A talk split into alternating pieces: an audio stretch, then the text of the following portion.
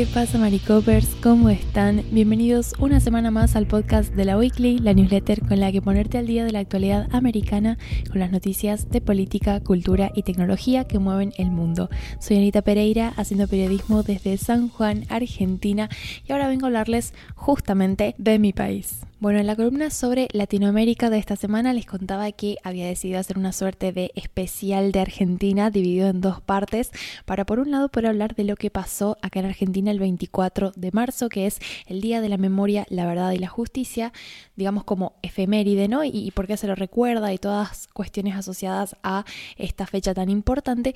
Y por otro lado quería hablarles del el contexto de elecciones sumado a esta fecha, porque habían un par de sucesos interesantes que vale la pena como tomar nota ¿no? de cara a las elecciones eh, presidenciales que va a celebrar Argentina el próximo 22 de octubre. Recordemos que el panorama político es bastante complejo, ¿no?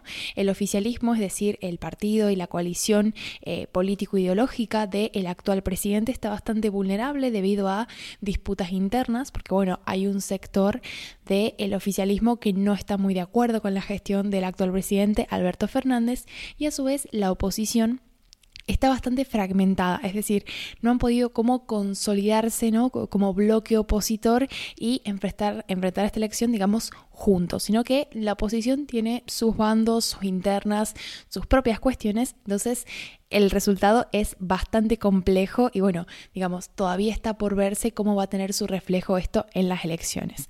Lo que quería contarles es que la semana pasada, además de un par de comentarios en torno a el 24M del, que ya les voy a hablar, em, se confirmó que estos comicios no van a contar con la candidatura de las dos figuras más fuertes del país a nivel político, ¿no?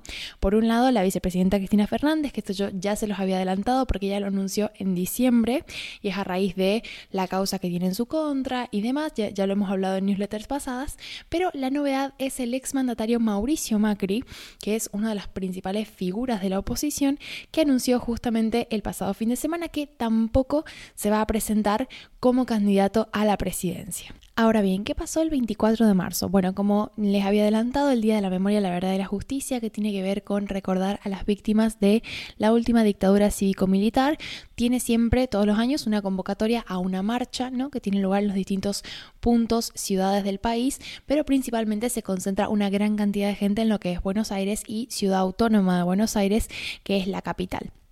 En el marco de todas estas actividades por el 24 de marzo, el presidente Alberto Fernández, por ejemplo, anunció la construcción de un espacio para la memoria y la promoción de los derechos humanos en un ex centro clandestino de detención, tortura y exterminio que forma parte de las instituciones ¿no? que tuvo en su momento esta dictadura cívico-militar y mediante la cual cometió crímenes de lesa humanidad que más tarde fueron eh, castigados, ¿no? Que, bueno, eso lo, adelanté en la otra newsletter. Ahora, Fernández hizo este anuncio, ¿no? Y, de alguna forma participó de estas eh, actividades conmemorativas por el 24 de marzo, pero lo hizo a la distancia porque en realidad él el viernes llegó a República Dominicana para asistir a la cumbre iberoamericana, de la que ya también les hablé en una newsletter anterior. Entonces no pudo estar de manera presencial. Esto hizo que algunos de sus detractores y no solamente del partido opositor, sino, como les voy a contar ahora, algunos de los miembros del propio oficialismo, bueno, como que aprovecharon la situación, ¿no? Para decir un par de críticas y hacer un par de apuntes importantes sobre cómo, bueno, el presidente no está en su mejor momento, ¿no? Y anotarse algunos puntos de cara a las elecciones.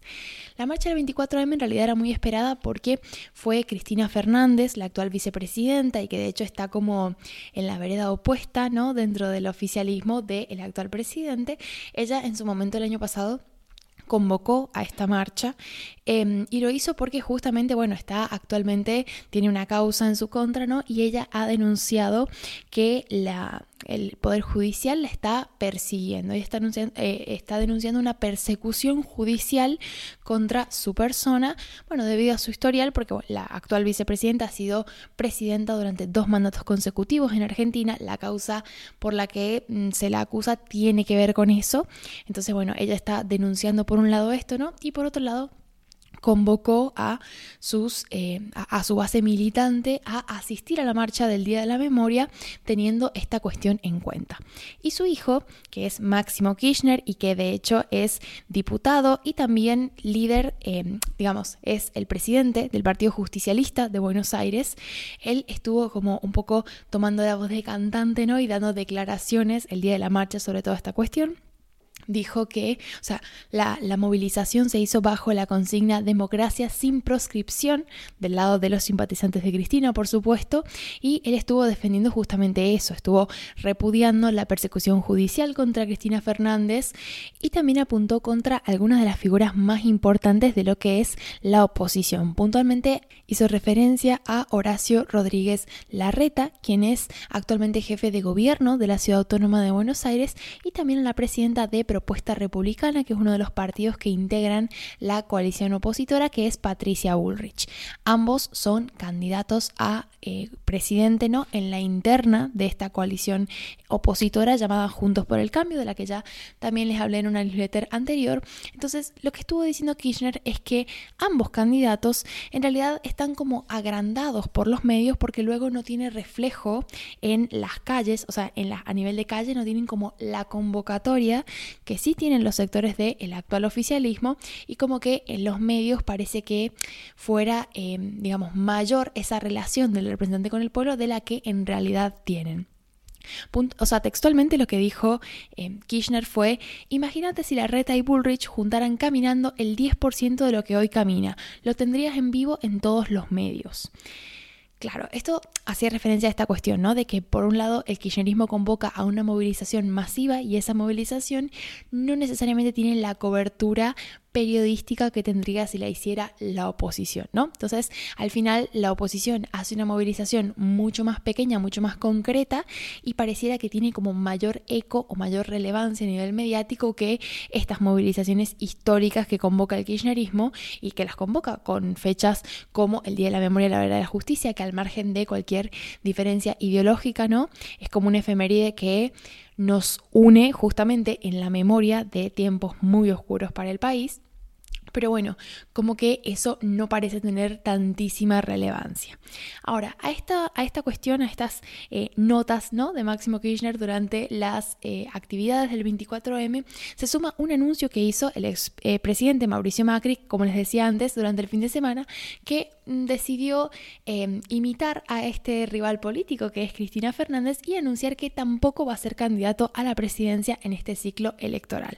Para muchos fue una sorpresa, a mí en lo personal no me sorprendió y creo que hay un buen sector de la sociedad que en realidad no está sorprendido, pero sí que este anuncio confirma que la polarización que, histórica ¿no? que se ha dado en los últimos años entre kirchnerismo y macrismo, de repente ya no va a ser referencia directa a, los, a las personas ¿no? que, que la fundan. De repente Cristina no es candidata, Macri tampoco. Entonces, en esta elección va a estar la grieta entre kirchneristas y macristas, pero sin estas figuras que durante mucho tiempo le han puesto como una cara ¿no? a esa ideología. Pero por otro lado resulta un evidente alivio para Juntos por el Cambio que no va a tener que enfrentar más fragmentaciones en esta disputa interna por conquistar la nominación presidencial, porque bueno, ya hay varios candidatos ¿no? que se van a presentar y luego hay que ver cómo articular con el resto de sectores una vez que quede claro quién va a ser el candidato por la coalición completa. Lo interesante de que estas dos grandes figuras, ¿no?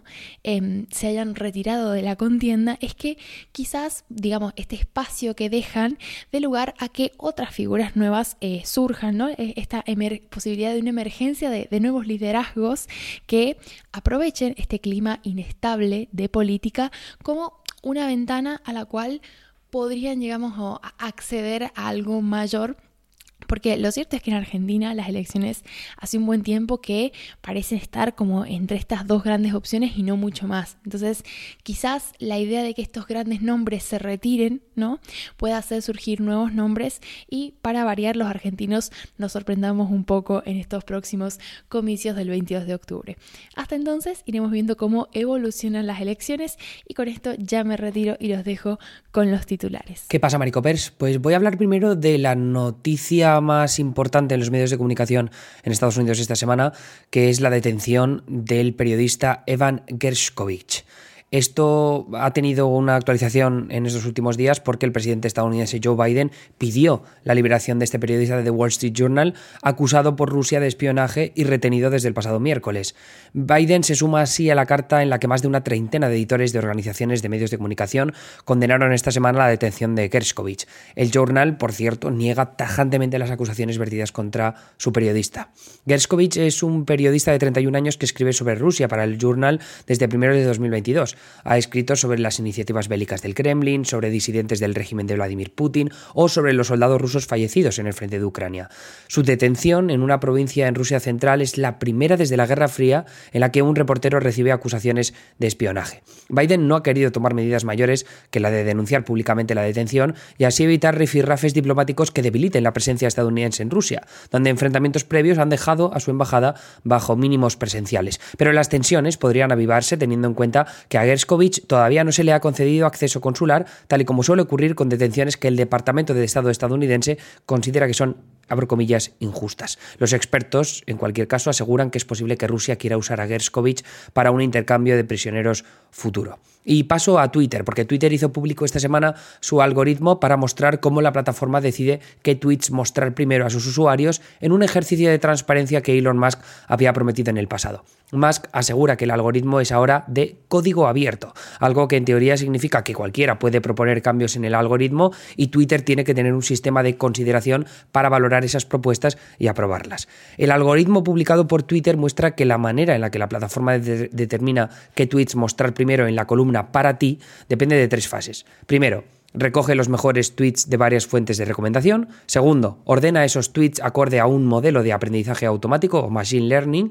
Y tercero, filtra esos tweets según las personas a las que haya bloqueado el usuario, tweets repetidos o tweets que no son seguros para ver en lugar de trabajo. Eh, literalmente la traducción de not safe for work. Lo interesante de todas maneras a mí me ha parecido que Twitter solo coloca en la columna para ti en torno al 50% de tweets de cuentas que sigue el usuario, por lo que el resto son todo tweets de cuentas externas puestas ahí acorde a los parámetros que valora el algoritmo y de ahí las tres fases anteriores de mejores tweets en, según fuentes de recomendación, el modelo de aprendizaje automático y luego según has bloqueado, tweets repetidos y demás historias. Musk ha dicho que quiere conseguir que Twitter sea un ejemplo paradigmático del código abierto y la colaboración de la comunidad programadora, aunque todavía queda recorrido para que la plataforma cumpla los requisitos para ganarse esa etiqueta de código abierto. O sea, Twitter todavía está trabajando en herramientas para gestionar sugerencias y sincronizar esos posibles cambios en su repositorio interno. Cabe estar pendientes entonces de si esos cambios se pondrán realmente en marcha o de si, si de nuevo estamos ante una promesa de Musk que se queda en nada. Por ahora, sugerencias de la comunidad y propósitos personales de Elon Musk como acabar con las cuentas de estafas de criptomonedas son parte de este nuevo algoritmo, pero queda por ver si Twitter acaba luchando también al mismo nivel contra el contenido de odio y la proliferación de interacciones negativas, que sinceramente es algo que experimento día a día en mi columna para ti. Siempre me quiero dar de hostias con todo el mundo porque lo que leo me cabrea. Así que de eso quedamos pendientes. Eso es todo por nuestra parte, que sepáis que este lunes va a haber una nueva newsletter premium sobre qué está pasando con Donald Trump, ¿no? Sobre la detención inminente, que, bueno, detención, eh, rendición, rendición o entregarse, se va a entregar a las autoridades el martes, entonces para saber un poco en qué momento estamos, qué cabe esperar de los próximos días y así estéis a la última. Em, lo dicho, eh, eso os conté en la newsletter de ayer que esta semana hemos estado bastante liados, pero habrá newsletters a lo largo de esta Semana Santa para recuperar el terreno perdido.